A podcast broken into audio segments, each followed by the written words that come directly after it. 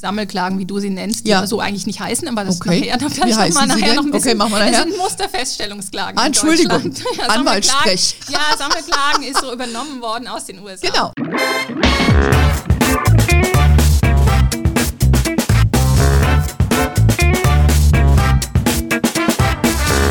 Ich begrüße euch super herzlich zum Her Money Talk, dem Geld- und Karriere-Podcast für Frauen. Heute ist mein Gast Corinna Ruppel. Sie ist auch bei uns im Studio, was mich sehr freut. Und Corinna ist langjährige Anwältin für Banken- und Kapitalmarktrecht. Das ist ihr Spezialgebiet und sie ist Verbraucheranwältin. Unser Thema heute ist der Skandal und die Insolvenzanmeldung von Wirecard, die Aktionäre, Anleihenbesitzer, die Banken, die Finanzaufsicht und Deutschland im Allgemeinen ziemlich aufgeschreckt hat. Wir wollen mit Corinna darüber sprechen, welche Rechte Aktionäre und Aktionärinnen generell in solchen Fall haben, welche Möglichkeiten es gibt, verlorenes Geld zurückzuerhalten, ob Sammelklagen sinnvoll sind und wie die Erfolgsaussichten generell sind für so etwas.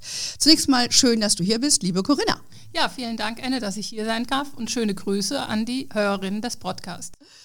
Ja, die werden sich sicherlich auch äh, äh, sehr freuen, äh, von uns mal so ein Thema zu hören, weil es ist ja doch sehr brisant. Es gibt ja doch einige, die sich da ein bisschen die Finger verbrannt haben, erstmalig investiert haben. Sprechen wir gleich mal drüber. Vielleicht zu ganz zu Anfang, ähm, was macht denn eigentlich eine Verbraucheranwältin für Banken- und Kapitalmarktrecht? Ein bisschen sperrig. Was macht sie eigentlich so den ganzen Tag? Ja, also Verbraucheranwältin ist natürlich kein fester Begriff, dagegen schon Banken- und Kapitalmarktrecht. Was ich mache, ich vertrete die Interessen von ganz normalen Privatpersonen wie unsere Hörerinnen hier, aber auch Firmen, die eben Kunden von Banken sind, die Anlagen getätigt haben und die eben in Probleme gekommen sind. Also ganz, was vielleicht viele Hörerinnen interessiert, ein schönes Beispiel ist, dass man ähm, Kreditverträge ändern möchte, dass man sich trennt und von daher gesehen mit Banken verhandeln muss, wie jetzt mit den Kreditverträgen weiter verhandelt wird. Ähm, was derzeit auch ein großes Thema ist, ist, dass viele Kapitalanlagen insolvent pleite gegangen sind und hier die Leute sich Rückforderungen der Insolvenzverwalter ausgesetzt fühlen. Ja, und dann gibt es auch immer wieder mal Wellen von Online-Banking-Betrug. Gerade jetzt in Corona-Zeiten ist es auch wieder ein Thema gewesen, wo sehr viel über Online-Banking-Betrug gelaufen ist. Und wie bin ich zur Verbraucheranwältin geworden? Ja, ich habe 20 Jahre in Banken gearbeitet und mich dann entschlossen, ähm, selbstständig zu machen als Anwältin. Und da bin ich so ja, in die Verbraucherschiene geraten. Die Leute wussten es zu schätzen, dass sie jemanden haben, der sich mit Bankenfinanzierungen auskennt. Und dann ist es auch so, dass die Leute wohl schätzen, dass ich mich sehr intensiv mit ihnen persönlich befasse, lange Gespräche führe. Und ähm, das kam so, dass irgendwie immer mehr Verbraucher zu mir kamen. Und ähm, das führt natürlich auch dazu, dass ich nicht nur bei uns in der Gegend tätig bin, sondern eben deutschlandweit. Ähm, also sehr viel läuft über die telefonische Beratung. Und ähm, meine Erfahrung ist, dass ähm, die Frauen Anwältinnen mehr vertrauen und dort auch offener sind und ähm, mehr sich trauen, auch über ähm, Probleme und über Pleiten zu reden als bei Männern. Ah ja. Mhm. Ja. Warum denkst du, ist das so? Ähm, Weil sie sich einfach wohler fühlen, ja, mit ich dem glaube, sie dich fühlen, anzuvertrauen? ja, sie fühlen sich wohler. Ähm, sie haben den Eindruck, da ist jemand auf der anderen Seite, der Verständnis für ihre Probleme, ihre Sorgen hat, der auch in ihrem Lager ist. Mhm, also versteht, ähm, dass es für viele Frauen schwierig ist, eine finanzielle Selbstständigkeit Mhm. zu ähm, erreichen. Und daher gesehen, das ist mein Eindruck, sagen auch viele Frauen, dass sie lieber mit ihren Sorgen, mit ihren Geldsorgen zu einer Mhm. anderen Anwältin gehen, als eben zu einem Anwalt. Ja, das äh, kann ich mir gut vorstellen. Wir hören das ja auch von unseren äh, Beraterinnen, Finanzberaterinnen, die auch ein boomendes Geschäft haben mit Frauen, weil die sich einfach in der, äh, in der Beratung äh, da wohler fühlen, weil sie ein bisschen mehr, ich glaube, Männer sind in der Regel, das ist auch gar nicht schlecht oder so, sondern sind eher lösungsorientiert. Du kommst dahin, was ist dein Problem, hier ist deine Lösung. Aber die meisten Frauen wollen ja einfach erstmal ein bisschen auch über sich erzählen und, und, und über ihre Situation und die Lage, bevor man dann zu der eigentlichen Lösung kommt. Und ich glaube, das ist auch ein bisschen eine Erklärung, da fühlt man sich mit einer Frau als Gegenüber da ein bisschen wohler als so ein Mann, der einem schon so hinsetzt und einen Stift parat hat und sagt, okay, what is your problem? Von daher finde ich das äh, finde ich sehr gut. Deshalb haben wir dich auch eingeladen. Du bist äh, eine Verbraucheranwältin und machst auch sehr viel mit Frauen. Ähm, von daher lass uns mal sprechen über unser heutiges Thema. Wir reden ja über Wirecard. Ähm, Wirecard war ja der Shooting Star, ja, Aufstieg in den DAX und neben SAP eines der ganz wenigen erfolgreichen Technologieunternehmen, die aus Deutschland kommen, war also unser ganzer Stolz sozusagen. Der Kurs lag bei, in der Spitze bei knapp 200 äh, Euro. Dann kam der Absturz. Es gab erst Meldungen in der Financial Times im letzten Jahr zu Unregelmäßigkeiten in der Bilanz von Wirecard. Dann wurden die Jahresberichte der Wirtschaftsprüfer nicht äh, testiert, abgesegnet. Ähm, dann äh, ja, dann gab es ähm, die Insolvenzanmeldung letztendlich vor einigen Wochen und jetzt ist die Staatsanwaltschaft ausgerückt. Also eine sehr, sehr unschöne Sache und der Kurs, der mal in der Spitze bei knapp 200 lag, liegt jetzt um die 2 Euro. Das sind zwei Nullen weniger. Ähm, viele Anleger haben sich ja dann den, den, den Highflyer aus Aschheim hier um die Ecke, nicht weit von uns, ja ins Depot geholt. Und jetzt sind natürlich äh, viele Kleinanleger verprellt, haben ihr Geld verloren, zumindest einen Buchverlust gemacht. Und es gibt ja auch einige Fonds und, und ETFs, die davon betroffen sind. So, erzähle mal ganz kurz, was ist denn da jetzt aktuell Stand der Dinge mit Wirecard? Ja, also das ist, jeden Tag gibt es neue Nachrichten bei Wirecard, aber tatsächlich ist es so, das ist schon ein großes Drama und ich sehe, dass hier der, ähm, der Ruf von Aktien wieder mal einen großen Schaden genommen hat für mhm. Privatanleger nach alle werden wir ja wahrscheinlich noch die Telekom-Aktie im Kopf haben, ja. die damals auch dazu führte, dass viele Leute sich nicht mehr trauten, in Aktien zu investieren. Jetzt hatte sich in den letzten Jahren der Aktienmarkt so gut erholt und jetzt gibt es wieder dieses Problem. Ähm, leider ist es so, dass ich den geschädigten Anlegerinnen nicht viel Hoffnung machen kann, mhm. dass sie nochmal groß was von ihrem Geld zurückkriegen. Ähm, das Wort Insolvenzantrag schwebt ja im Raum. Das heißt, ähm, vieles spricht dafür, dass das Unternehmen überhaupt kein Geld mehr hat, seine laufenden mhm. Verbindlichkeiten nicht erfüllen kann, sonst würde das ja nicht diskutiert werden. Und die Aufgabe des Insolvenzverwalters wird dann sein, ähm, die Masse zu verteilen und die ausstehenden Gläubiger zu bedienen. Und das ist wichtig. Die Gläubiger sind nicht die Aktionärinnen. Mhm. Die Gläubiger sind Banken, ähm, Anleihegläubiger hm. und sonstige Leute, aber nicht die Aktionärinnen. Und die, und das muss man sich klar sein, die Aktionäre sind Eigenkapitalgeber, sind Anteilseigner des Unternehmens und die werden ganz, ganz zum Schluss bedient und ganz, ganz zum Schluss kriegt meistens keiner mehr irgendwas. Das ja. muss man nochmal betonen, das ist mhm. vielen gar nicht bewusst, mhm. dass sie wirklich einen Anteil an einem Unternehmen kaufen. Sie sind Anteilsinhaber und ähm, damit entsprechend auch an das Schicksal des Unternehmens gebunden und tragen Verluste des Unternehmens eben mit. Mhm. Ja, du sprachst jetzt schon an, Anteilseigner, also wenn du eine Anleihe hast, stehst du natürlich anders da, die werden anders bedient oder die Banken mit Krediten. Das heißt, wenn ich jetzt eine Kleinaktionärin bin, also ich kenne jetzt auch Freunde von mir, die haben jetzt da 2.000, 3.000 Euro investiert, äh, weil sie denken, das war doch eine coole Sache, kann ja nur in eine Richtung gehen. Hm, welche Möglichkeiten habe ich denn jetzt als Kleinaktionärin zu klagen? Habe ja. ich die überhaupt? Eingeschränkt. Also alleine wegen dem Kurseinbruch, das gibt noch kein Recht zur Klage. Das ist das Immanente von einer Aktie. Eine hm. Aktie hm. kann steigen und hm. kann sinken. Ähm, dass das Unternehmen ungeschickt, unklug vielleicht gehandelt hat, gibt einem auch noch kein Recht, denn ehrlich gesagt, als Aktionär hat man das zugelassen, dass das Unternehmen so handelt. Mhm. Es gibt Aktionärsversammlungen, da kann man seine Meinung geben.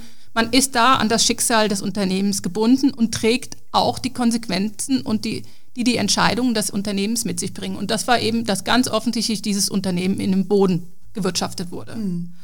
Ähm, anders stellt sich die Lage dann da für die Aktionärinnen, wenn ähm, Organe der Gesellschaft, Vorstand oder Aufsichtsrat, ähm, ihren Überwachungs- und Kontrollpflichten nicht nachgekommen sind oder aber die ähm, Wirtschaftsprüfer, hier ist ja insbesondere Ernest Young in der Rede, oder auch die BaFin gegen Vorschriften verstoßen haben, ähm, die gerade bewirken sollen, dass solche Machenschaften ans Licht kommen. Ähm, Im Raum stehen hier nämlich insbesondere ähm, Vorwurf der Bilanzmanipulation, mangelnde Compliance in dem Unternehmen, ähm, nicht veröffentlichte Insiderinformationen. Also wenn gegen diese Vorschriften verstoßen wird, dann kann man auch als Aktionärin durchaus was machen, und zwar mhm. auf Schadenersatz klagen. Ähm.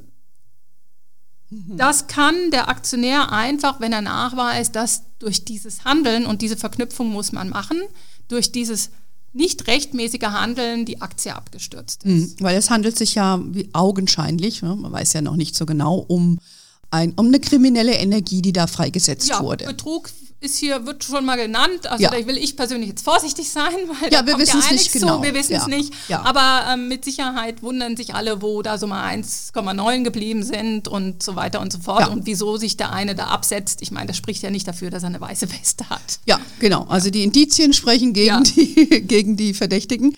Ähm, das heißt also, die Möglichkeiten als Kleinaktionär oder überhaupt als Aktionär zu klagen, sind einmal gegen das Unternehmen selber, gegen Wirecard. Da sagst du, es ist ein bisschen schwierig, ja. Ähm, man kann gegen Personen ja auch klagen, Ja. die jetzt flüchtig sind. Vorstand, Aufsichtsrat. Genau, die handelnden Personen. Ernest Young ist also dann der, der, äh, ja, der Wirtschaftsprüfer.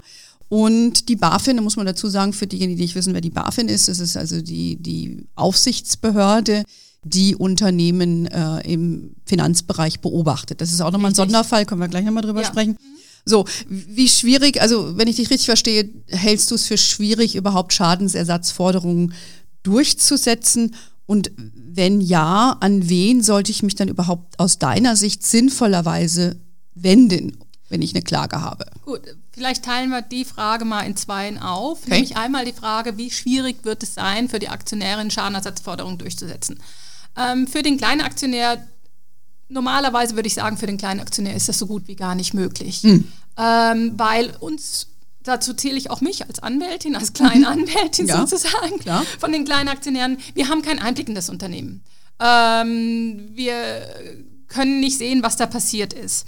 Ähm, die gute Nachricht für die kleinen Aktionäre in dem Zusammenhang ist aber, dass Wirecard natürlich immenses Aufsehen erregt. Ja, also es wird jeden Tag durch die Presse geschleppt. Ähm, jedes bisschen, was ans Licht kommt, wird sofort ähm, publiziert. Es gibt viele Akteure hier, die eine, eine sehr gute Chance sehen, sich hier wirklich zu profilieren nach außen hin.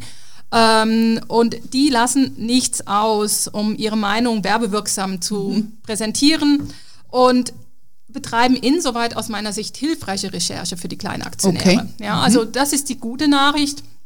Ähm, und ähm, dann ist noch zu bedenken, es gibt ja auch einige Großaktionäre wie Fonds, die sich beteiligt haben. Und für die ist das ein immenser Schaden. Und Mhm. die werden nicht locker lassen, nach, weil sie sind dazu auch verpflichtet Ja. gegenüber ihren Anlegern wiederum. Ja. Ähm, Was ja auch Schaden- Kleinanleger sind Was auch Regel. Kleinanleger Ja, sind, das darf ja. man nicht vergessen. Die werden nichts außer aus, nichts unversucht lassen, um ähm, hier ihren Schaden Mhm. zu kompensieren oder zumindest zu zeigen ihren Anlegern, wir haben alles getan. Mhm, Die diese Großaktionäre, nenne ich die mal, ähm, die haben Geld, die haben Ressourcen, die haben ähm, Leute an der Hand, die in der Lage sind, so einen großen Skandal aufzudecken, aufzuklären. Mhm. Ja, ja. Und ähm, das wird aus meiner Sicht über kurz oder lang den kleinen Aktionären in die Hand spielen Okay. und ihnen erleichtern, ihre Ansprüche nachher durchzusetzen. Weil irgendwann werden die Dinge dann auch gerichtsbekannt. Damit muss man nicht mehr ganz so viel bei Gericht vortragen, weil einfach das Gericht sagt, wir kennen das schon aus den anderen Akten, wir wissen, dass es so und so gelaufen ist. Das müssen wir jetzt hier nicht nochmal diskutieren, wir müssen kein Gutachten erstellen, wir Okay. müssen keine Beweise erbringen. Liegt schon vor. Genau.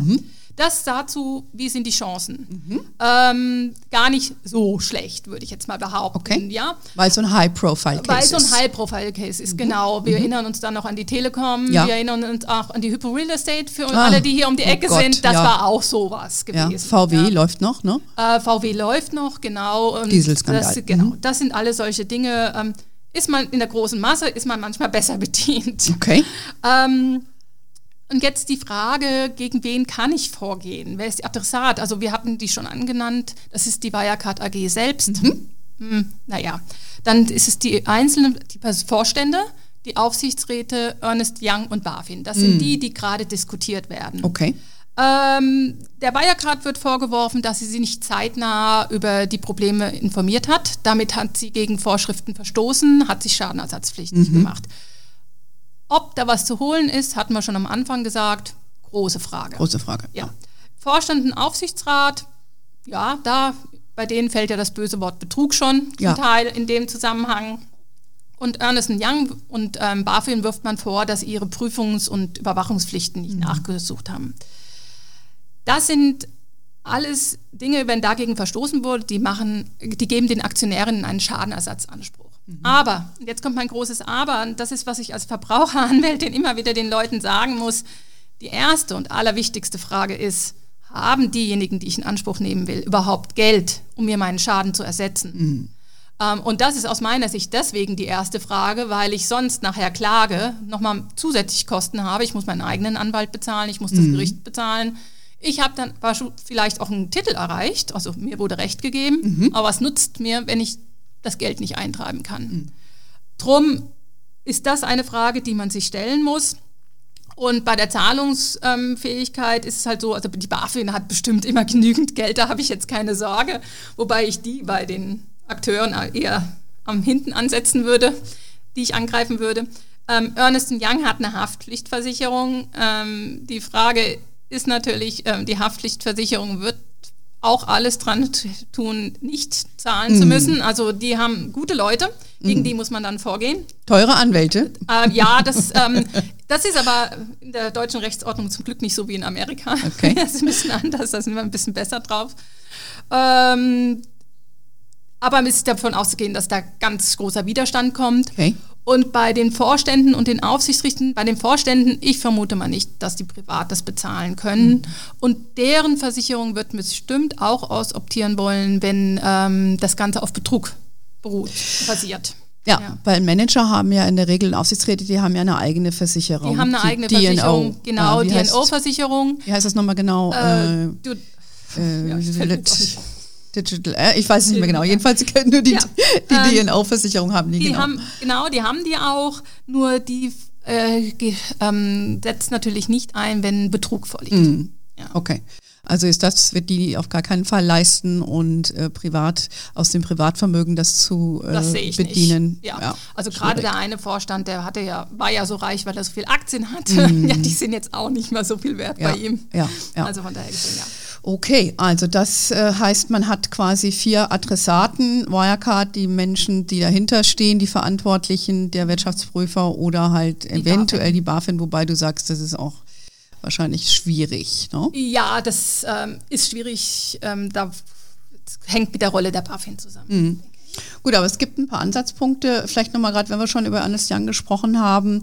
Ähm, ich die sind ja immer stärker jetzt auch ins Visier geraten in dieser ganzen Angelegenheit. Und ja, man fragt sich ja dann schon, ähm, wie kann ein Wirtschaftsprüfer von Wirecard überhaupt so ein solcher Skandal entgehen? Haben, wie schätzt du das jetzt ein aus Außenstehende? Ich meine, die haben ja eine Pflicht, die Bücher nachzugucken und alles. Also ja, also das ist immer ein Thema, das ich sehr unbefriedigend finde. Ähm, die erstens die Unternehmen suchen sich ihre Wirtschaftsprüfer ja immer selbst aus. Mittlerweile müssen sie die mal regelmäßig wechseln. Mhm. Früher war es so, dass sie jahrelang immer dieselben hatten. Die kannte man schon, die kamen ins Unternehmen, mit denen hat man Kaffee getrunken und dann hat man mal die Bücher geprüft. Ja. Also das ist jetzt schon mal besser geworden. Ähm, aber es ist halt immer noch ein Interessenkonflikt hier zwischen Management, Wirtschaftsprüfern, Unternehmen. Und ähm, dazu muss man sagen, ähm, dass es auch für die Wirtschaftsprüfer immer schwieriger wird, diesen neuen Geschäftsmodellen zu folgen mhm. und die zu durchdringen. Und man muss auch sagen, Wirtschaftsprüfer sind ja keine Staatsanwälte. Stimmt. Ja. Also grundsätzlich können die sich erstmal darauf verlassen, dass das, was ihnen vorgelegt wird, auch stimmt. Mhm. Ja, also ähm, ich muss jetzt nicht gleich immer von Betrug ausgehen. Ja. Ähm, Im Fall von Wirecard ist es so, dass ich mir denke, naja, vielleicht hätte man doch schon mal länger ein bisschen genauer hingucken müssen, weil ähm, dass es hier ja Probleme gibt oder zumindest gemauschelt wurde. Wirecard ist ja seit Beginn, seit die ins DAX kam, ging das immer rauf und ja. runter. Ja? ja. Es gab immer neue Infos und dann haben es ja diese großen, ähm, diese großen Artikel in der Financial Times. Ja. Also man hätte sich schon mal fragen können, ob Ernest Young hier nicht genauer mhm. hätte gucken müssen und früher hätte mhm. eingreifen müssen. Ähm, mhm. Das ja. Ist schwierig. Ähm, es ist immer schwierig für die Wirtschaftsprüfer. Ähm, ja, also wie gesagt, ähm, mhm. ist ja auch nicht der erste Skandal, den Ernest Young hier durchmacht. Die waren mhm. ja bei Lehman, Lehman Pleite waren die ja auch gut ah, dabei. Ja. ja. Gut, KPMG hat ja dann nochmal einen Sonderbericht gemacht genau. und dann, das war ja dann ja. auch mit einem Stein, des, äh, was die ganze Welle da zum äh, losgetreten hat. Ähm, und ich meine, ich stelle mir das bei den Wirtschaftsprüfern natürlich auch vor, das sind ja schon Profis, die da am Werk sind, aber wenn du an deine eigene persönliche Steuererklärung denkst oder hier für meine Firmen, steht auch immer drin, der Wirtschaft, der Steuerberater äh, kann nur das attestieren oder nur mit dem arbeiten, was du ihm zur Verfügung gestellt hast. Und von daher äh, sind die ja auch ein bisschen darauf angewiesen. Ne? Wobei man schon sagen muss, Alarmglocken waren ja angebracht, aber gut. Ähm, dann das ist, wird sich zeigen mit der Zeit. Das, das, wird sicher, sich, das wird richtig auseinandergenommen werden. Ja, ja, das sehe ich auch so. Und da steht ja auch die Reputation der ganzen Branche dann ähm, wieder mal natürlich wieder auf dem Spiel. Und ähm, das andere sind ja auch äh, ja, Kreditvergabe. Hier in München haben es ja quasi die Dächer von, die, die Vögel von den Dächern gepfiffen, dass man, äh, gewisse Banken haben keinen Kredit gegeben an Wirecard. Das habe ich ja der, im Handelsblatt gelesen, fand ich auch sehr interessant. Ähm, vielleicht noch mal ganz kurz zur BaFin, ähm, also die, die, die Finanzbehörde, die Finanzaufsicht.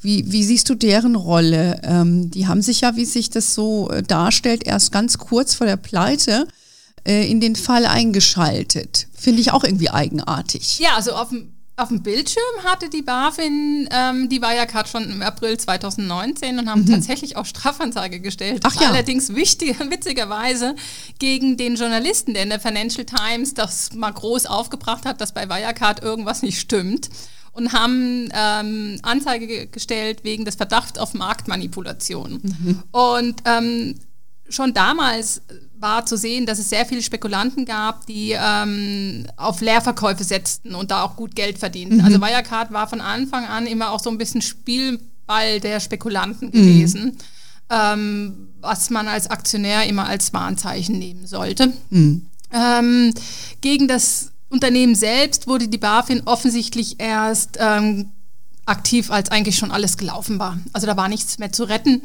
Ähm, auch hier denke ich, ähm, erneut wird das äh, ein Reputationsverlust der BaFin bedeuten. Mhm.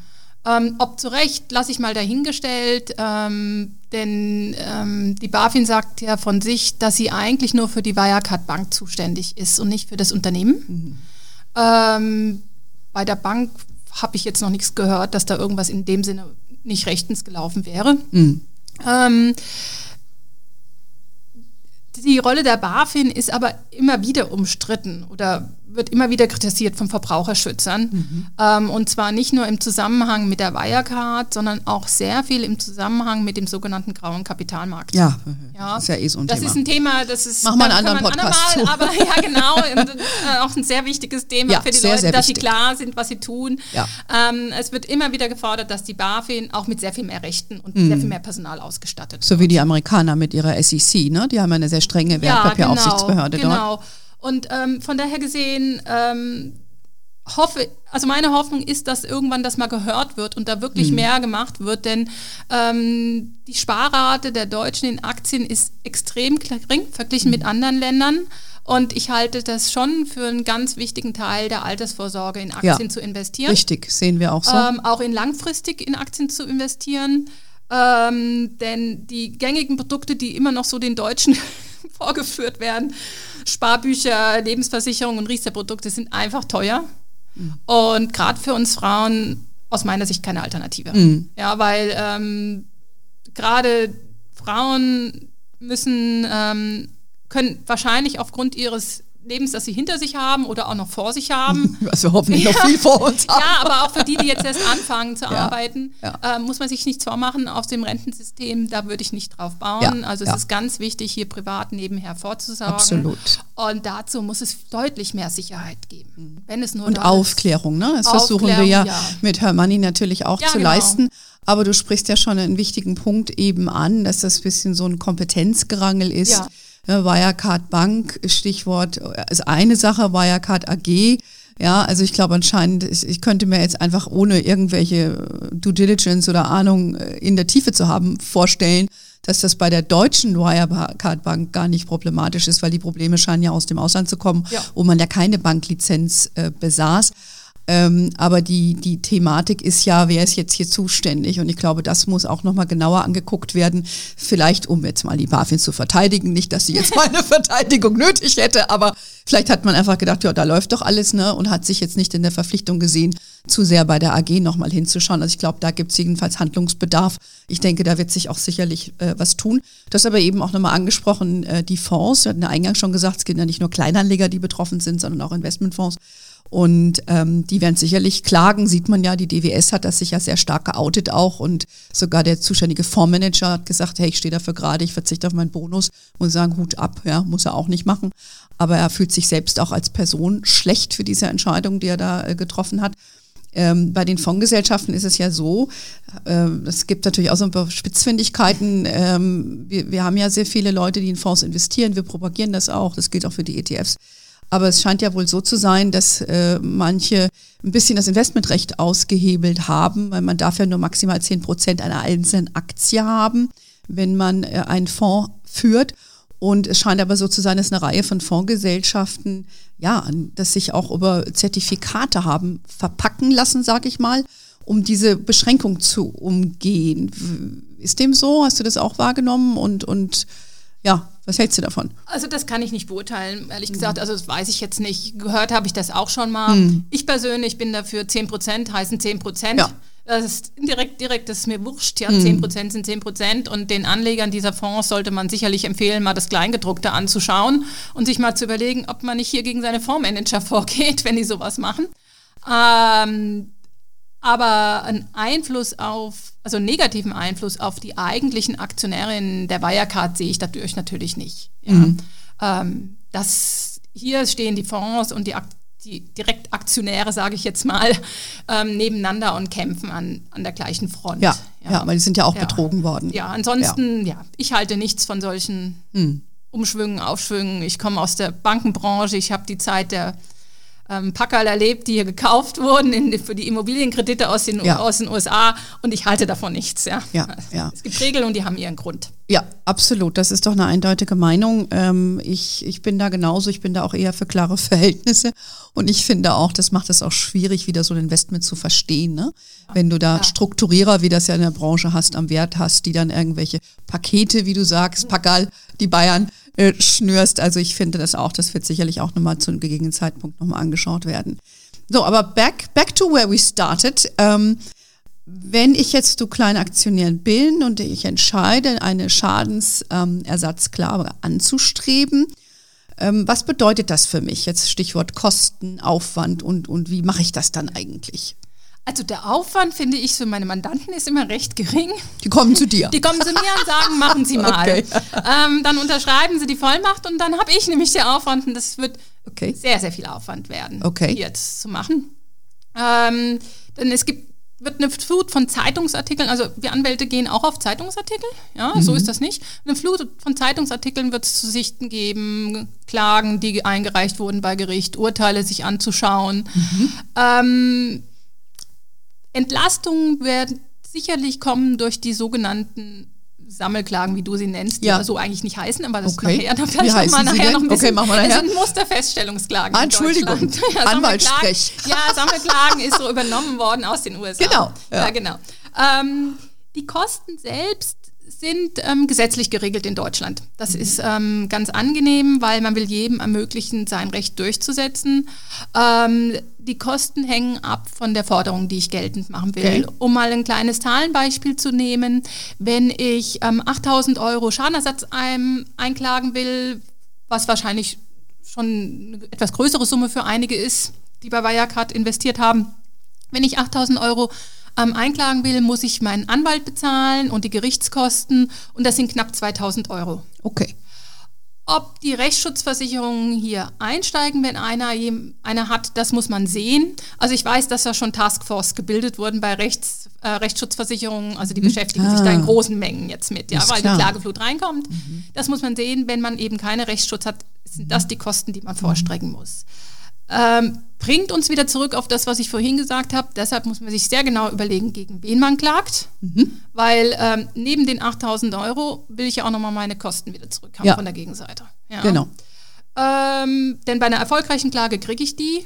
Ähm, bei einer nicht erfolgreichen Klage bleibe ich drauf sitzen. Also bei einer erfolgreichen Klage und ich kann es nicht durchsetzen, bleibe ich drauf sitzen. Mhm. Ja. Ähm, wir hatten auch schon mal die Sammelklagen angesprochen, das habe ich auch schon öfter mal gehört. Wir schließen uns Sammelklagen in den USA an.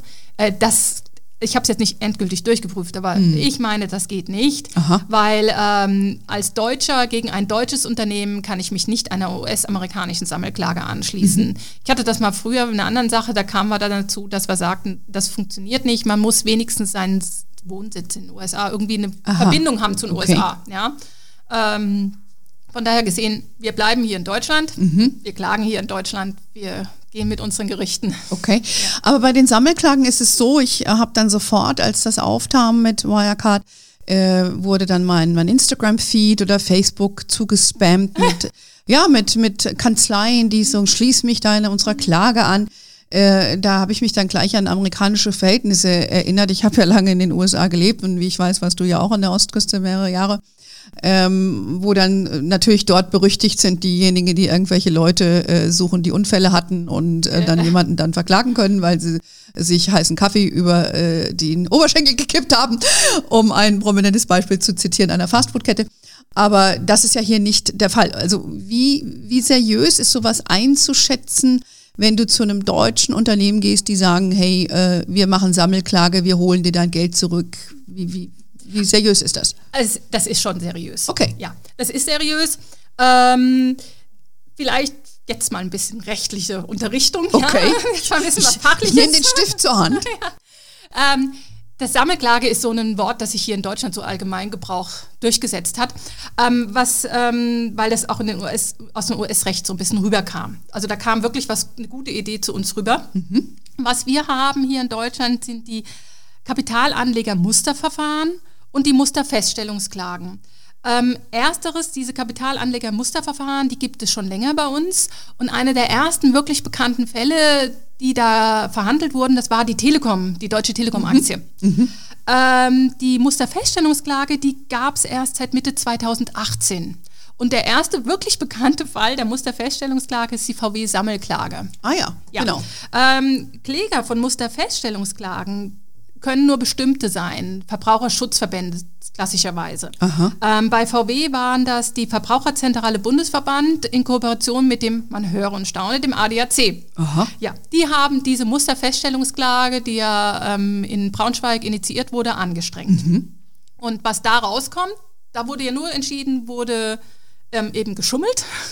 Das ist dann verbindlich für die anderen Fälle.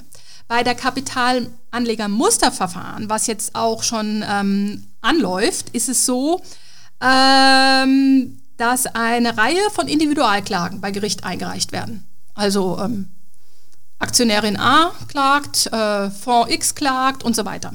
Die werden bei Gericht eingereicht und daraus wird dann, jetzt nur mal grob, ja, so ganz vereinfacht, daraus wird dann eine Musterfeststellungsklage heraus initiiert. Ähm, die Individualklagen werden Aggregiert sozusagen? ja, auf Hold gelegt, also so äh, auf Pause, pausiert. Und dann werden ähm, die Fragen gebildet, die in diesem Kapitalanleger-Musterverfahren zu klären sind. Die werden dann geklärt, unter Umständen bis zum BGH, und haben dann Bindungswirkung für diese anderen Klagen, die auf Eis gelegt wurden. Ah ja. Und ähm, sobald das ist, werden dann die anderen Klagen wieder aufgenommen. Mhm. Man hat diese Bindungswirkung und dann müssen irgendwelche Seitsachen nochmal, also haben Sie richtig gekauft, haben Sie den Schaden und so. Ja. Das muss. Aber, aber diese Hauptsache zum Beispiel, wurde betrogen, wurde nicht rechtzeitig informiert, die sind Mhm. Ah dann ja. geklärt. Das kann man sich dran, dran Ja. anlehnen dann. Und das ist das, was ich vorhin sagte. Das ist das Schöne für die wirklichen Kleinaktionärinnen. Die werden davon profitieren. Jetzt fragt sich natürlich jeder, muss ich jetzt sofort eine Klage einreichen? Nee, es gibt dann auch so eine Art Klageregister, wie es auch bei diesen Sammelklagen für, ich sag selbst Klagen für VW gab. du bist entschuldigt. Ja, ähm, wie es auch bei VW gab, diese Sammelklagen. Ähm, dann kann man sich in dieses Klageregister eintragen. Ähm, das kann man über einen Anwalt machen, wenn man sagt, das ist einem zu kompliziert, da so ein bisschen was gemacht werden. Und dann kann man eben davon profitieren. Okay. Also das heißt, wenn jemand ein kleiner Schaden hat, ich sage jetzt mal ein, 2000 Euro Verlust gemacht hat, ähm, würdest du dem eher oder der eher empfehlen, sich so einer, so einer Sammelklage anzuschließen oder ähm, eher nicht? Ähm, das will ich jetzt so noch nicht sagen, aber es spricht vieles dafür, dass es mit Sicherheit Sinn macht. Ähm, diese Eintragung in das Klageregister hat nämlich noch einen weiteren Vorteil, ist Verbrech äh, Verbrechungsumfeld. Ähm, dieses ein Einstellung, diese Eintragung in das ähm, Klageregister hat außerdem noch den Vorteil, dass es die Verjährung unterbricht. weil Verjährung ist immer ein Thema. Ähm, die Ansprüche vermehren vermutlich, bei Betrug ist es ein bisschen anders, gehen wir mal davon nicht aus, sondern generell drei Jahre. Mhm. Ja. Und ähm, so ein Verfahren, wie wir uns vorstellen könnten, könnte ziemlich lang dauern. Mhm. Ja, also könnte über die drei Jahre hinausgehen und wenn man sich dann eingetragen hat, hat man die Verjährung gehemmt und das kann einem dann nicht mehr mhm. irgendwie den Schadenersatz beseitigen. Ja, weil mhm. davon würde ich ausgehen, wenn was verjährt ist, wird sich die Gegenseite darauf berufen. Ja. Okay, genau. Da ist man da auf der also sicheren also, Seite. So viel dazu, was das mit den Sammelklagen bedeutet. Ja, finde ich schon mal ganz interessant, ähm, dass das doch einige Feinheiten da auch äh, gibt. Ähm, also ist es kein, ist es zumindest seriös. Das war jetzt für mich so die Frage, die habe ich jetzt mal positiv beantwortet bekommen. Ja, es ist seriös. Man muss sich natürlich immer überlegen, möchte man einer von vielen sein oder möchte man ähm, sich einem Anwältin, ich sage jetzt mal die weibliche Form hier, ja. einer Anwältin anschließen, wo man sagt, ja, ähm, die hat jetzt nicht die Riesenmengen, aber die ist für mich und meinen Fall da und mhm. die ist für mich am Telefon. Also das muss jeder, ja. da hat jeder seinen eigenen Geschmack. Ja, klar. Also das glaube ich auch. Es liegt vielleicht auch ein bisschen an der Summe, ja, um was es da sich handelt. Ähm, das gibt doch auch äh, Kleinaktionärsvereinigungen. Ja. Ähm, hier in München gibt es ja auch eine, eine, recht große. Da wurde mir auch gesagt, ähm, dass da schon unheimlich viele ja, Klagen eingegangen sind. Würden die sich würden die selber klagen oder würden die Zusammenklagen anschließen oder wie ist das? Das weiß ich jetzt ehrlich gesagt nicht. Okay. Also das kann ich jetzt nicht sagen, was sie davor haben. Also du meinst, dass Aktionärinnen dahin gegangen sind ja. und sagen, mach das für mich. Keine Ahnung. Okay. Also ich glaub, müsste ich mal überlegen, ob die überhaupt klagen können. Ja, sie also diese die repräsentieren ja. Ja, sie ja. könnten sich die Ansprüche abtreten. Ja, ja, also. die repräsentieren ja also Das müsste man rechtlich. Mhm. Ja. Okay, also das ist jetzt hier nicht so relevant, aber machen ja anscheinend auch einige. Hm, okay, gut, das sind ja schon viele äh, Informationen. Das heißt, lassen wir uns mal festhalten, es ist auf jeden Fall ein Riesenskandal. Es scheint auch irgendwie was dran zu sein, weil sich ganz viele Beteiligte sehr, sehr darüber äh, irritieren. Leute haben viel Geld verloren, zumindest ein hoher Buchverlust für diejenigen, die Aktien gekauft haben und äh, die jetzt sehr, sehr wenig wert sind.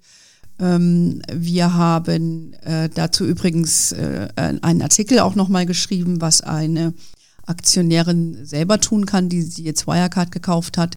Da gibt es ja auch noch andere Elemente zu beachten, ob man es verkaufen soll, ob man spekulieren, das eben über Shortseller gesprochen. Da gibt es ja auch einige, die denken, sie könnten da noch eine schnelle Euro machen.